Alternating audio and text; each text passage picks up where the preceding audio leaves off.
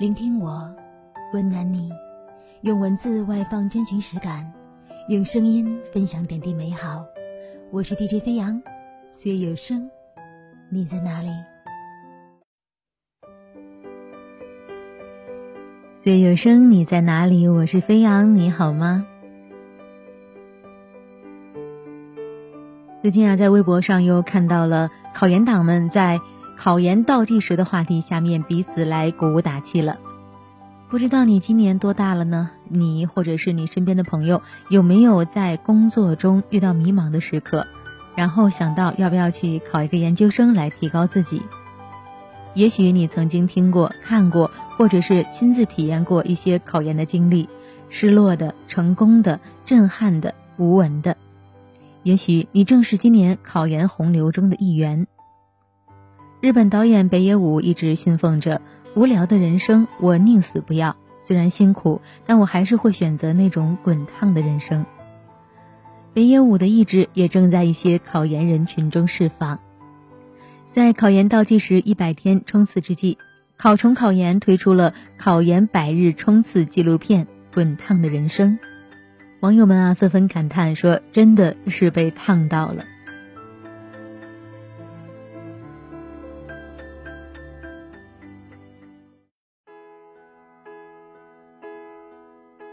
坚守？难道他们想要的只是学历吗？黄文坚持了八年的专业考古，身边的人都不理解，甚至直接打击他。你学了它能干什么呢？约翰斯坦贝尔说：“往后我们有无数个日子要过，反正到头来人生也就那么一回事儿。如果我把那么多事情先想来想去，未免太伤神了。你那么年轻，应该努力向前奔。”面对周围的噪音，黄文的态度很直接，一句 “Who cares”，是他对所有质疑的回怼。我自己的梦想不需要大家都懂。从校园到社会，这是每个人都要面对的，跳出安全区的必然环节。也许会有人选择通过考研逃避步入社会，也许会有人功利性的选择专业，以期冀往后更稳定的就业。炙热的梦想总会伴随着争议。坚守初心，往下往往是惊奇，远方却是葱郁。妥协还是追梦，这是一道利弊明确的选择题。所谓造化弄人，本科毕业，在得到了系里有十三个人保研的消息之后，黄文发现自己是第十四名。屋漏偏逢连夜雨，错失保研的他，又在考研前夕生了一场大病，最终无法到达考场考试。现实以痛吻你，你是否还愿意报之以歌？也许有人会放弃，从功利角度妥协，抱着遗憾前行；也会有一群人默默做出继续坚持的决定。黄文成了考研二战中的一员。第二次考研，我不想要遗憾。在不到一百天的备战后，看到成绩的瞬间，黄文怀疑自己是否眼花了。总分四百一十三分。四川大学考古系终于向黄文敞开了大门。也许很多人考研单纯是为了学历，但黄文用亲身经历告诉我们，学历和梦想并不冲突。敢坚守，你也可以全都要。用他的话说，只有人生的荒凉，才能抵达内心的繁华。面对即将步入社会的压力，彷徨与迷茫，每个人都会有。但不改初心，始终信仰蜕变与涅槃，用坚守来消解遗憾，成全梦想，这就是二十岁滚烫的人生。三十而已，我愿从头开始。李玉鲁出生在四代从医的医学世家，虽不喜欢学医，却为了家人的意愿考了中医的专科，后来又自考医学本科。相比医学的严谨，他更喜欢人文艺术的创造性。这是他内心深处未曾向任何人展示的秘密。在医学这个领域，李玉鲁坚持了十年，而如今三十而立的他，是青岛大学广播电视专业的研二学生。二十岁一膀子力气，初生牛犊不怕虎；三十岁呢，在年龄与梦想间，你是否敢说出“三十而已，从头再来”？这是一次关于勇气的抉择。梦想一直都在那里。不怕从头再来，只怕你一辈子都无动于衷。只要行动起来，多晚都不算迟。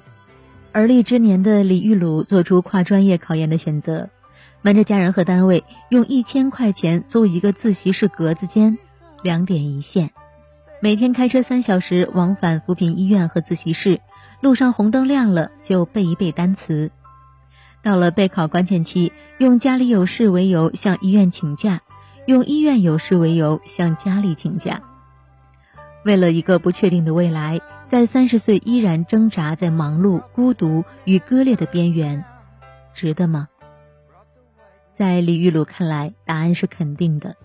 人们常说三十五岁一道坎儿，可能工作都难找，这也许是二十岁眼中的尘埃。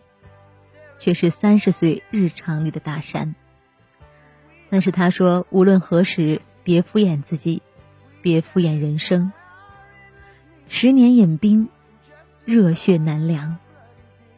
岁月难掩热爱，梦想不言放弃，这就是三十岁滚烫的人生。给孩子压力，不如给孩子做榜样。四十岁去和大学生们竞争考研。疯了吧！高明的家里人有些难以置信。家里人劝道：“你应该把精力放到孩子身上，让孩子将来完成你没有达到的目标。”也许有人会说：“四十岁总该认命了吧？不多抽点时间教育孩子吗？”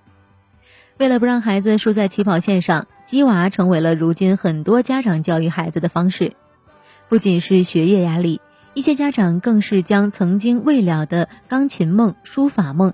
一股脑扔给了孩子，但是面对子女，父母不是只给任务的 NPC，更应该成为他们成长路上的指明灯。就像高明所言，言传不如身教。你想让他成为什么样的人之前，你自己得先成为什么样的人。为了备战考研，高明每天五点起床背单词，十一点出去跑外卖，下午两点回家吃饭，吃完再学一会儿，晚上饭点儿再出去跑外卖。晚上七点半赶回家上网课，爱人偶尔的不理解，上有老下有小，孩子在读书，老人要赡养。背上的稻草接近确指，高明只用一句“自己心态坚定很重要”，来轻描淡写。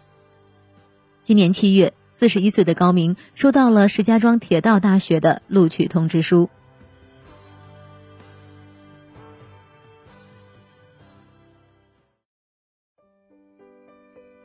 四十岁也许没有了锐气，但却生出了坚韧；四十岁也许有了儿女，但梦想永远是自己的。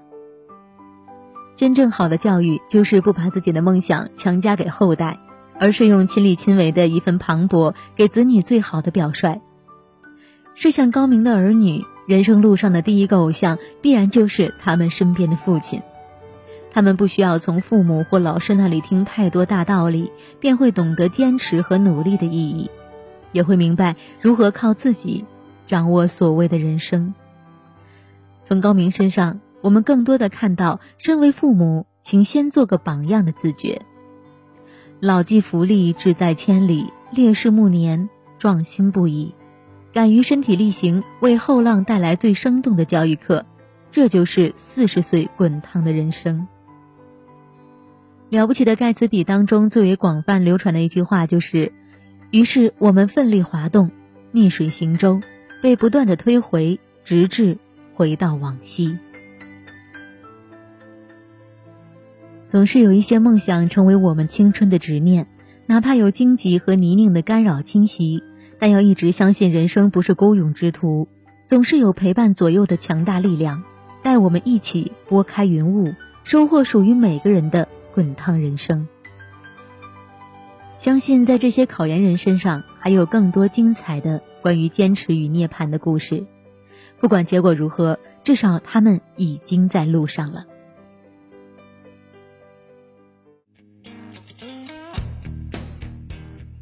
听了这些备考人的故事，心中有什么感想呢？也许我们的人生没有选择考研，但是道理是一样的。在生活和工作中，总会遇到这样那样的事。你是否有信念去坚持和忍受？你是否也总是告诉自己，已经三十多岁了，认清现实吧？放弃吧，这辈子也就这样了。人生不仅只有考研一条路，但是不管哪条路，如何选择，都需要一份坚持的勇气。除了这些敢于去行动的人，那些没有行动的人也有很多在跃跃欲试。有的网友说：“人生没有早和晚，只有开始和不开始。”我朋友三十二岁，去年八月底九月初开始备考研究生。其中还有两门科目裸考，如愿上岸四川大学。有梦想的人什么时候都不算晚。再看看自己整天手机不离手，自己要加油呀。他说的是不是大部分人的状态呢？与其哪天我们把时间花费在抱怨、认命和玩手机上，不如还趁年轻，再为梦想搏一把吧。希望每一个彷徨迷茫的你，拨云见日。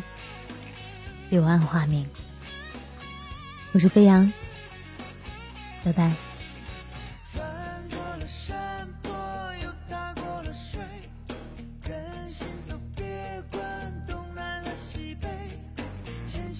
时候